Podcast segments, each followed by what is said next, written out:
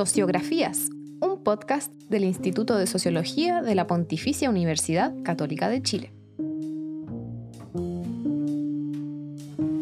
Sean todas y todos muy bienvenidos a Sociografías, un podcast del Instituto de Sociología de la Pontificia Universidad Católica de Chile, que tiene por finalidad divulgar el ejercicio de investigadoras e investigadores sociales. Mi nombre es Patricio Velasco, soy profesor del instituto y seré el anfitrión de esta primera temporada, donde conversaremos sobre investigación social, políticas públicas y otros temas afines desde la mirada de nuestra disciplina. ¿Cómo nos alimentamos en Chile? ¿Qué hay de distintivo en quienes deciden llevar una dieta vegana? ¿Cómo se vinculan las diferencias socioeconómicas con la ingesta alimentaria? En este episodio conversaremos sobre veganismo, sociología de la alimentación y diferencias socioeconómicas en el país. Para conversar sobre estos temas, hoy nos acompañan Claudia Yacomán y María Jesús Vega.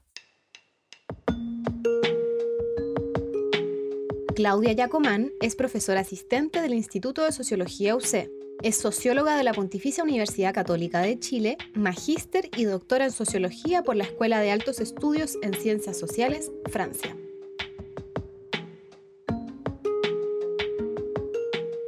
María Jesús Vega es profesora docente asistente de la carrera de Nutrición y Dietética de la Pontificia Universidad Católica de Chile. Es socióloga y magíster en sociología de la misma universidad. Es también doctora en nutrición, actividad física y ciencias de la salud por la Universidad de Bristol, Inglaterra.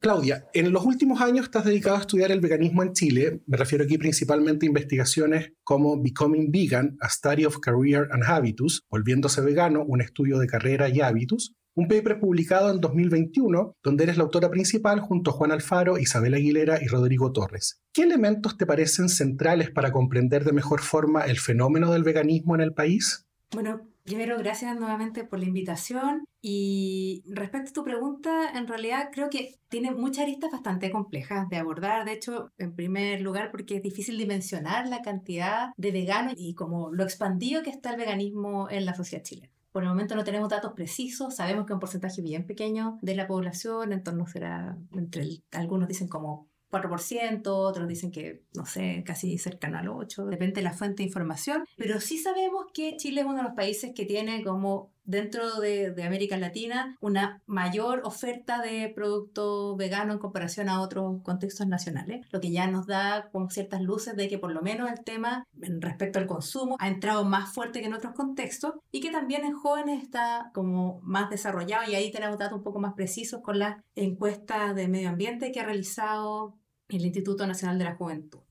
Pero ya después de ese tema como de, de la dimensión, dice, bueno, este tema ha entrado en Chile, son pocos en todo caso en la población, principalmente jóvenes, y dice, ¿cómo podríamos entender que este fenómeno sea? Yo creo que ahí hay como dos como grandes aristas, ya que uno podría entender. El primero, que, que el que yo tengo como conjetura, pero el que tengo poca evidencia, ¿ya? tiene que ver... Sí, y, y tengo poca evidencia porque requiere un tipo de investigación como de carácter más histórico, como vinculado como a la idea de Norbert Elias, de un cambio en las sensibilidades. Y en ese sentido, yo creo que así como en la historia se habla de que existen cambios en las mentalidades, cambios en las sensibilidades, yo creo que existe una arista que tiene que ver con un cambio en la sensibilidad respecto a los animales en Chile. Y por eso digo que es más una conjetura que tener fuentes de información precisa al respecto, pero mi hipótesis en, eso es que este cambio de la sensibilidad ha pasado, así como Norbert decía que nosotros tenemos como esta idea de que vamos teniendo este rechazo hacia la animalidad, ¿cierto? En este caso, yo creo que como el punto más avanzado de ese rechazo es más bien que volvemos a hacernos sensibles hacia los animales. Y pienso que este cambio generacional se ha ido viendo por un lado en generaciones en donde los animales eran vistos como de una manera como productiva, a una generación que ya más intermedia, que podría ser una generación más cotista, donde tenemos eh, personas como la generación de nuestros padres, por ejemplo, teniendo perros y gatos como parte de la familia, no sé. Y después una generación que es la más joven, en donde ya reconocen a los animales como seres sintientes y iguales. Esa es como mi conjetura al respecto. Ahora, no tengo evidencia, pero tengo algunas luces y de hecho, por ejemplo, en las mismas marchas por los derechos de los animales, uno ve esa tensión, ve esta generación un poco más mayor, más cotista, en contraste con una generación más joven que adopta eh, los principios del veganismo y que va por una lucha contra la explotación animal completa y no solo considerarlo como mm, mascota. Entonces yo creo que ahí tengo eso y en otro lugar como uno podría ver todo el debate constitucional que se dio en el proceso anterior, también uno podría ver esas tensiones ¿ya? y que podrían darnos luces de por qué esa hipótesis respecto a este cambio en la sensibilidad respecto a los animales podría tener algún cierto asidero. Y otro tema uno lo podría ver como en el contexto como de valores postmateriales y el cambio climático, ¿cierto? Que en el fondo primero estamos en una sociedad donde empieza a haber como cierta mayor preocupación por fuera de lo material, de las necesidades más básicas y empezar a tener estas preocupaciones postmateriales. Y en el contexto del cambio climático aparece también la adopción del veganismo como una manera de hacer política a partir de estilos de vida cotidianos. Entonces, obviamente el veganismo no es una dieta, ¿cierto? El veganismo tampoco es mucho más que un estilo de vida, tiene que ver con una posición ética y también con una posición política y que va a atacar factores estructurales en su crítica, pero que implica un cambio en la vida cotidiana. Y ese cambio en la vida cotidiana implica una modificación de los estilos de vida y aparece como esta forma de hacer política en la vida cotidiana, en donde una de las manifestaciones más visibles es hacer política desde el plato. Por lo tanto, esa es una de las razones por las que yo he estudiado la alimentación en el caso del veganismo, sabiendo que el veganismo es mucho más que eso, pero ¿por qué mirar ese aspecto alimentario? Es porque finalmente, al generar esta modificación en la rutina por esta posición ética, uno de los elementos más centrales que se debe modificar es la vida cotidiana en la alimentación, que es donde más tenemos que tomar decisiones todos los días sobre lo que comemos. Cuando tú no compras ropa todos los días, ¿ya? pero sí compras comida cotidianamente. Y eso me parece súper interesante porque también uno de los resultados a los que ustedes llegan tanto en esa como en otras investigaciones, tiene que ver justamente con este desarrollo de una reflexividad, ¿no? Que tiene como eje, quizá en algún principio la ingesta alimentaria, pero que configura lo que ustedes también denominan como una suerte de segundo hábitus, tomando el concepto de Pierre Bourdieu. ¿Cómo se integra, cierto, en el fondo, estas decisiones, este nuevo estilo de vida, que también supone este componente ético y, como tú bien decías, cierto, este traer de alguna manera la política al plato. Sí, de hecho, como que uno de los puntos que pasa con el tema del veganismo es que las personas no se hacen primero veganos de un día para otro. Hay algunos que sí, igual hay algunos casos que las personas dicen de un día para otro me hago vegano, ¿ya? Los que vieron los documentales a veces quizás. Algunos de los casos sí tenemos, pero por lo general tiende a darse en un proceso gradual, porque incluso aquellos que se hacen como veganos de un día para otro, igual a veces después vuelven, tienen algunos como retrocesos y después vuelven a adaptar, porque es un, un proceso difícil de lograr.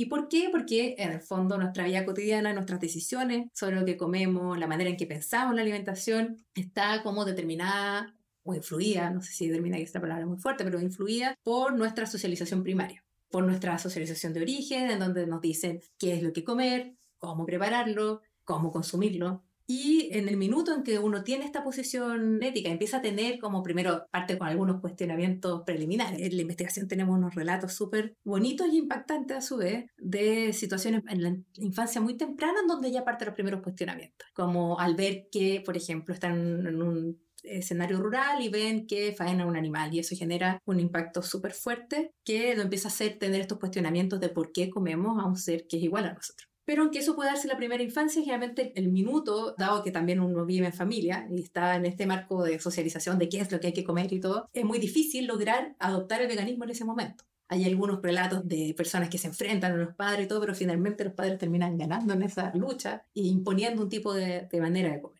Y cuando las personas adquieren más autonomía, recién pueden llevar eso a la práctica. Y eso implica resocializarse, tener que adquirir este nuevo hábitus secundario. ¿Y por qué lo decimos como un hábitus? Porque en el fondo, por un lado, implica la adquisición de nuevas clasificaciones sobre el mundo y también una nueva forma de hacer sobre el mundo. Mm, disposiciones. Claro, y disposiciones a, a, consumir, a los gustos. Y uno ve en la investigación cómo efectivamente eso también incluso cambia los gustos. Ya es cosas, cosas que son muy bonitas, como gente que parte cuando está recién partiendo, encuentra malo el tofu y ahora lo encuentra súper sabroso. O al mismo tiempo gente que después vuelve a sentir el sabor de carne, no porque haya probado carne o quizás porque se lo pasaron camuflaje, que también a veces les pasa, sino porque probaron algún alimento que tenía como sabor.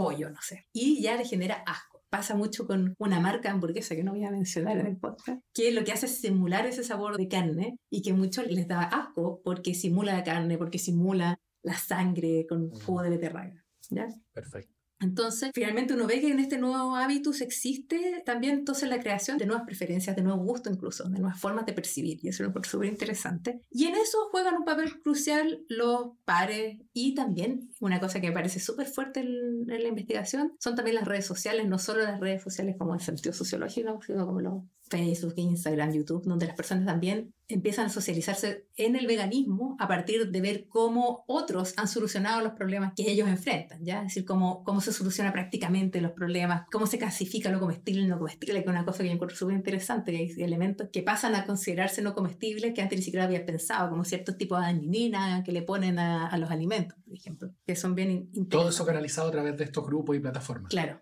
aparecen unos que son como listados que dicen, bueno, está el producto. Antes no era con origen animal y ahora le pusieron tal y un nombre así como impronunciable, porque generalmente son como eh, nombres químicos. Así. Un permanente esfuerzo de categorización y clasificación. Exacto.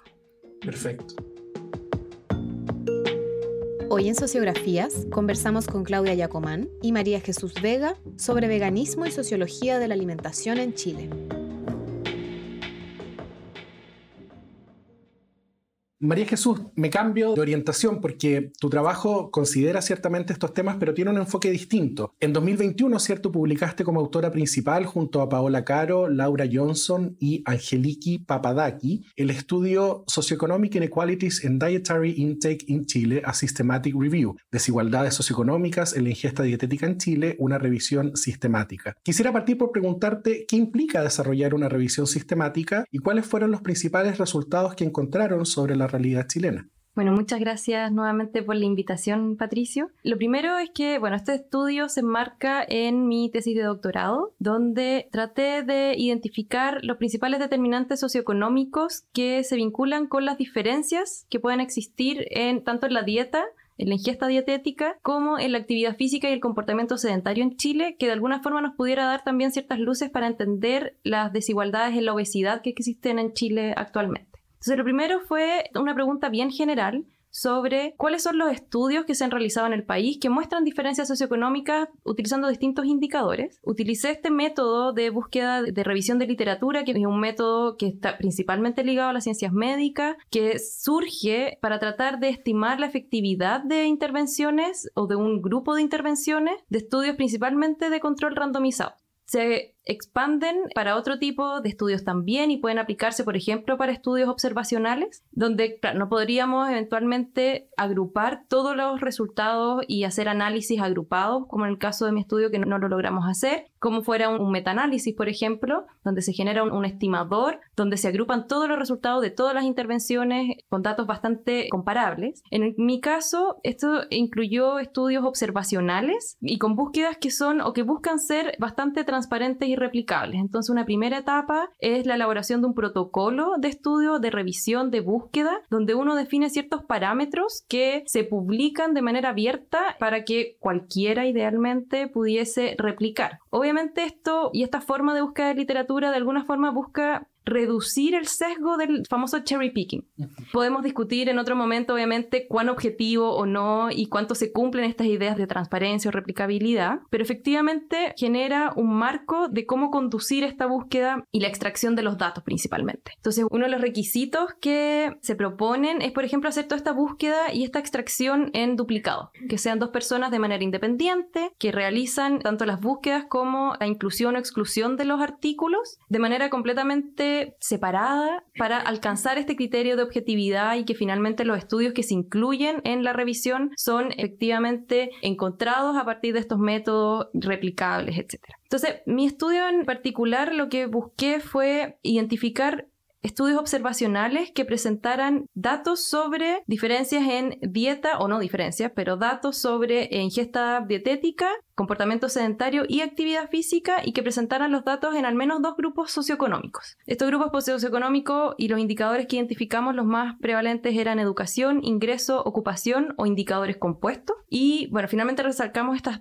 fueron dos publicaciones que logramos obtener de este estudio. Y en esta en particular que tiene que ver con la ingesta dietética, lo que encontramos principalmente y de manera bastante consistente era un patrón de desigualdades socioeconómicas en el consumo de ciertos grupos de alimentos. El primero, quizás ya el más relevante para la conversación de hoy, tenía que ver con el consumo de frutas y verduras, tanto indicadores que analizaran el consumo junto de frutas y verduras como por separado, y donde claramente había una asociación eh, más bien negativa, donde había un menor consumo en grupos de menor nivel socioeconómico. Y esto de manera bastante consistente a partir de todos los estudios que identificamos. Algo bastante similar fue además con el consumo de lácteos, con el consumo de pescado mariscos y alimentos integrales. Y el único grupo identificado como un grupo protector para la salud que tenía una relación inversa eran las legumbres, donde todavía se podía ver un mayor consumo relativo de legumbres en los grupos de menor posición socioeconómica. Habían otros grupos de alimentos que también analizamos, pero que en realidad los resultados no fueron muy claros, principalmente por la falta de estudios, y ahí tenía que ver los alimentos ultraprocesados, por ejemplo, que están bastante en boga, y otro tipo de alimentos según preparaciones también relacionadas con un nivel de procesamiento mayor, como los alimentos fritos, por ejemplo, que ahí no, no vimos grandes diferencias. Hay dos datos que me resultaron particularmente llamativos del trabajo que ustedes realizaron. Por un lado está, como tú ya señalabas, ¿cierto?, la cuestión respecto de la prevalencia de la obesidad en la población chilena. Según los datos que ustedes refieren, estamos terceros en la lista de la OSD. Y por otro lado, la declaración, ¿cierto?, de una menor ingesta de vegetales, particularmente en los grupos más pobres. ¿Estos resultados son consistentes con lo que se ha observado en otros países o crees que existe alguna particularidad local que nos permita comprender mejor esta situación? Bueno, respecto a esta pregunta, lo primero es que, claro, en Chile la prevalencia entre sobrepeso y obesidad llegamos al 74,2% según la última encuesta nacional de salud. Y esto depende de los años de comparación, pero las últimas cifras comparativas de la OSD, por ejemplo, de 2019, nos posicionan ahora en segundo lugar, detrás de México y antes que Estados Unidos siempre estamos ahí. En general estamos con esos otros dos países peleándonos la, delantera. Y eso es, bueno, obviamente es relevante por todas las consecuencias que puede tener en términos de salud pública, ¿cierto? Pero también principalmente por la gradiente socioeconómica que vemos en estas prevalencias de malnutrición por exceso. Entonces, en Chile, al igual que en otros países, principalmente de norte global, y de países de medianos ingresos, hay una tendencia de mayor malnutrición por exceso en personas de menor nivel socioeconómico y también bastante más concentrado en mujeres comparado con hombres. Entonces, lo que yo intenté buscar o los resultados que arrojaron mi revisión es que en general, claro, esta tendencia que vemos en este patrón de consumo dispar entre grupos socioeconómicos en el consumo de frutas y verduras no es tan distinto a lo que también han identificado otros países en el norte global y también de medianos ingresos. Hay algunas sugerencias de que el cambio de este patrón de consumo en países como Chile y en países donde ha existido una transición nutricional acelerada, principalmente en países de mediano o de mediano ingreso y, y que han alcanzado niveles de ingreso un poco más altos, como el caso de Chile, este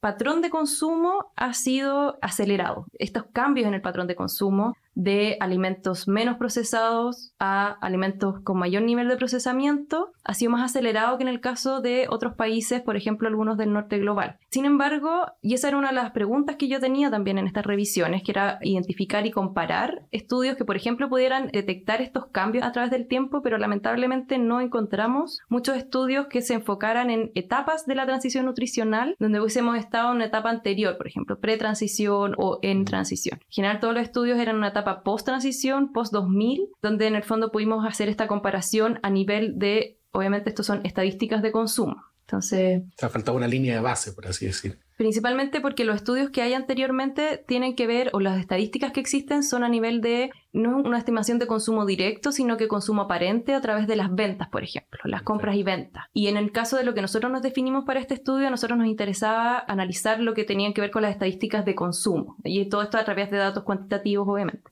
Súper. Consecuencias inesperadas de la modernización se podría llamar quizás en ese sentido. Y en esa misma línea me parece muy interesante volver al tema de la ingesta y el consumo de vegetales, porque en el caso tuyo, Claudia, en una de tus publicaciones más recientes, estoy hablando de Veganism on a Low Budget, Enacting Identity Through Cuisine in an Internet Community, veganismo de bajo presupuesto, enactando identidad a través de la cocina en una comunidad de Internet, donde eres autora principal junto a Juan Alfaro, Camila Youstra e Isabel Aguilera, estaba una publicación del año 2023, analizan el veganismo desde una perspectiva que justamente pone el acento en comunidades que se articulan con la finalidad de compartir recetas veganas de bajo coste. A partir de esta indagación, ¿por qué es importante trabajar con estas comunidades y cuáles serían, digo, las principales estrategias que desarrollan para lidiar justamente con esto que señalaba María Jesús recién? Bueno, La razón por la que empezamos a trabajar ese tema tiene que ver un poco también con la idea original del proyecto de investigación con la que partimos. Generalmente siempre se tiende a asociar el veganismo como un consumo de élite y muy alineado también con lo que estaba diciendo María Jesús respecto a que se tiende a considerar que comer fruta y verduras es algo, comer ensaladas es algo que realiza más bien los grupos más acomodados, mientras que algo, la mayor consumo de carbohidratos vendría a estar en los grupos más populares. Sin embargo, mi observación cotidiana, ¿ya? yo me daba cuenta que habían veganos de otros grupos sociales, pues cuando uno sale del metro.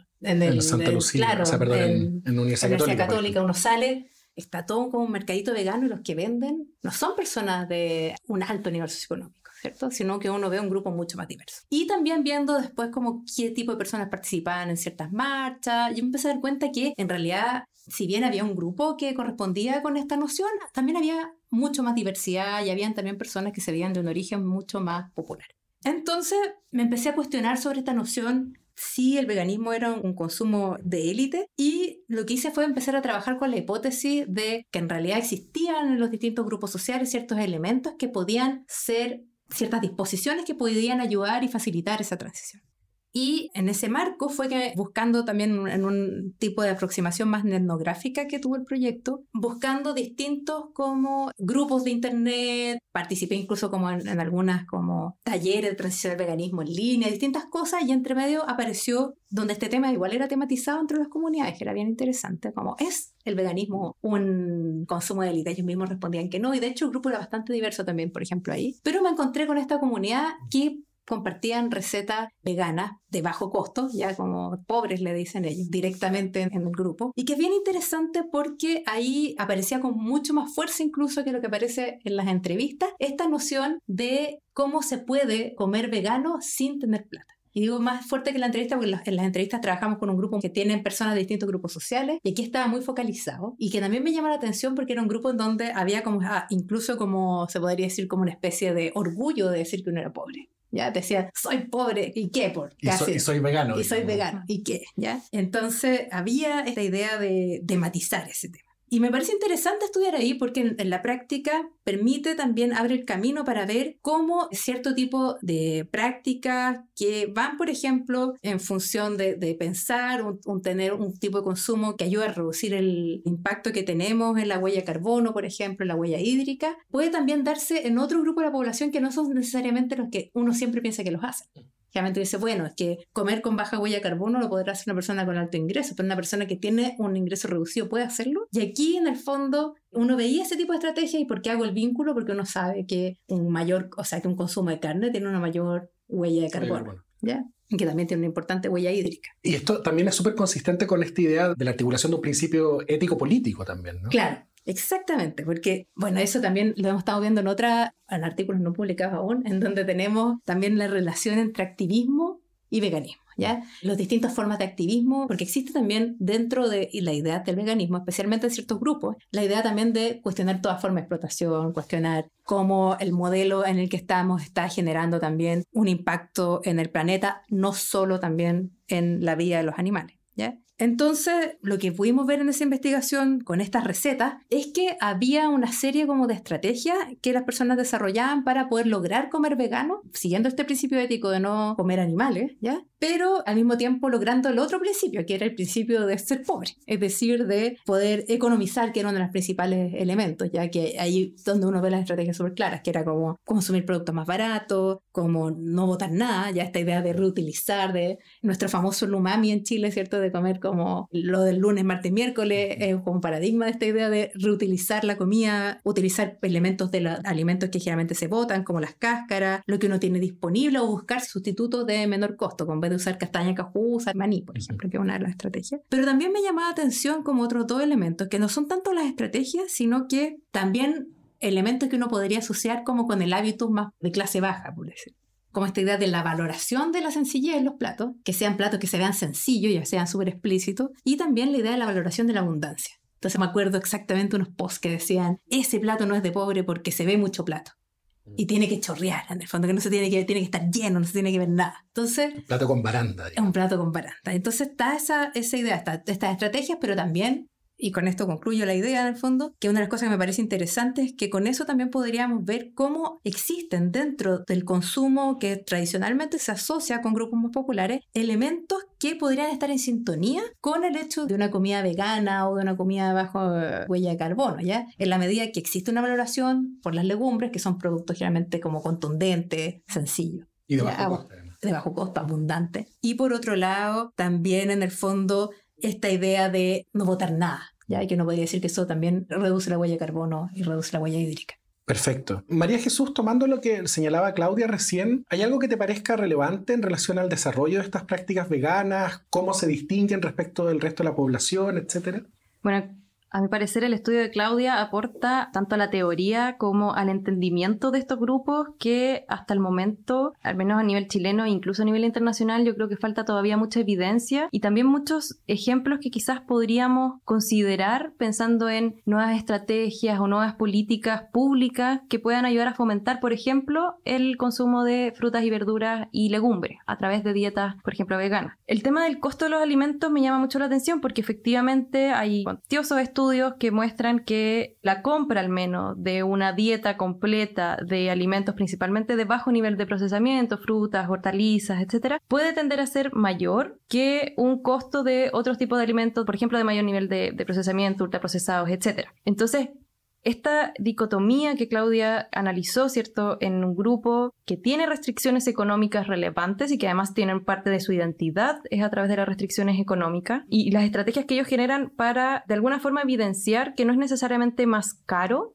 comer o seguir una dieta vegana es bastante llamativo, porque también derriba ciertos mitos que existen en torno a cuáles son las mejores estrategias para poder aumentar el consumo, por ejemplo, de frutas y verduras en Chile. O sea, hasta la fecha, la brecha que vimos o que existe, por ejemplo, a través de la encuesta nacional de salud, es que, claro, vemos que los grupos de mayor nivel socioeconómico consume o al menos cumple mejor la recomendación de las 5 porciones de frutas y verduras al día, o sea, el 20% logra cumplirlo, pero sigue siendo un porcentaje bastante bajo. Entonces, también, claro, son diferencias relativas que son relevantes, pero que sigue siendo bastante bajo. Entonces, mi gran parte de los intereses que he visto en el estudio de Claudia es cómo podemos identificar ciertas prácticas, estrategias que pudiesen ser de alguna forma reducibles y recomendables a un grupo de la población mayor que permita, por ejemplo, una mayor ingesta de frutas y verduras y también de legumbres, que yo creo que también hay hay un, hay un tema a explorar de cómo hay una revalorización de las legumbres, de diferentes tipos de preparaciones de las legumbres saliendo un poco de la preparación clásica del estofado, ¿cierto? De la preparación en el fondo caliente, que pueda en el fondo ser útil o relevante para un montón de otros grupos de la población. Sin embargo, y siempre cuando he escuchado el estudio de Claudia, siempre me llama la atención que están estas recomendaciones de preparaciones, por ejemplo, y me entra siempre el cuestionamiento sobre el tiempo, porque todas estas prácticas de economizar, por ejemplo, se contrarrestan de alguna forma otorgando mayor tiempo, mayor tiempo en la preparación, ¿cierto? En identificar partes que todavía en el fondo son clasificables como comestibles, pero que quizás requieren otro tipo de tratamientos para poder transformarla en, un alimento comestible y cómo en el fondo el rol del tiempo ahí también puede jugar un elemento bastante importante que es importante considerar pensando en una población más general y que, la falta de tiempo es algo que en el fondo nos afecta. La, la dedicación ya sea para cocinar o para informarse sobre qué alimentos consumir. Muchas gracias. Solamente muy brevemente, para ir cerrando, ¿creen que hay algún tipo de estrategia o elemento que se podrían desarrollar para favorecer la ingesta de frutas, vegetales y legumbres, como tú muy bien señalabas? María Jesús, no sé, ¿quién quiera?